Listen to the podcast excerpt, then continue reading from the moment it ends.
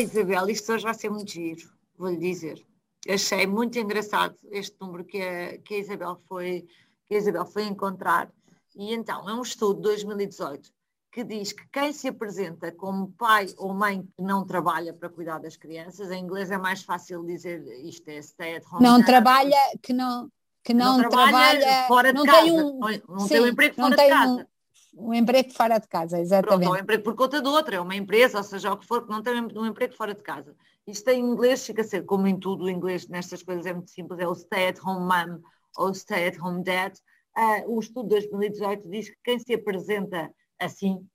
um, nesta, com, com, este tipo de, de, trabalho, tem metade da probabilidade de sequer chegar a ter uma, uma entrevista de trabalho. Um, porque uh, aos olhos dos empregadores, de facto, isto não é trabalho, é, continua a ser outra coisa qualquer que não qualifica uh, estes pais e estas mães, ou pelo menos tanto como, como os demais, para estarem no mercado de trabalho. É muito triste. Eu estudei em 2018, mas eu arriscaria dizer que em 2021 não deve ter mudado assim tanto. Não, não mudou, de tal maneira não mudou que há um movimento norte-americano uh, que de, de, defesa das mães e dos pais que ficam em casa com os filhos, que interrompem a carreira durante um tempo para ficar com os filhos. Temos que pensar que nestes países nem sequer há licenças de maternidade ou de paternidade, portanto a escolha uh, é às vezes entre ter um filho e ou trabalhar, portanto a conciliação uh, em muitos países não é tão fácil fácil, apesar de tudo, como na nossa,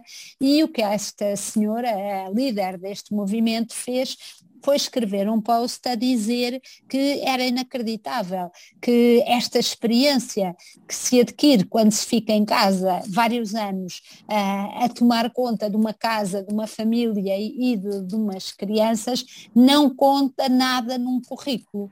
E o, LinkedIn, a rede LinkedIn, que é uma rede de, profissional e em que as pessoas uh, procuram e encontram uh, emprego e em que no fundo falam da sua experiência e se, põe, se mostram disponíveis para aceitar desafios, a LinkedIn respondeu a, esta, a este desafio dizendo que tem toda a razão e criaram uma nova categoria profissional em que no perfil ou quando alguém se apresenta no seu, no seu currículo vitae quando publica no, no LinkedIn, pode dizer que o seu emprego foi ficar com os filhos em casa ou que o seu emprego, seja homem, seja mulher.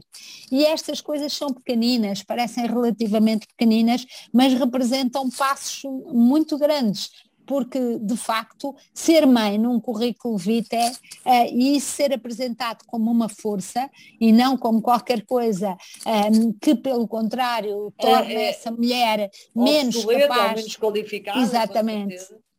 um, e o sinal vindo de uma rede social profissional, como a Isabel dizia, que é o LinkedIn, significa que todas as organizações e, e cada indivíduo uh, têm o poder de, aos bocadinhos, começar a, a mudar mentalidades. Eu vou dizer, Isabel, eu tenho um trabalho muito mais fácil do que esse de, que a Isabel acabou de descrever, de uma mãe ou de um pai que ficou em casa.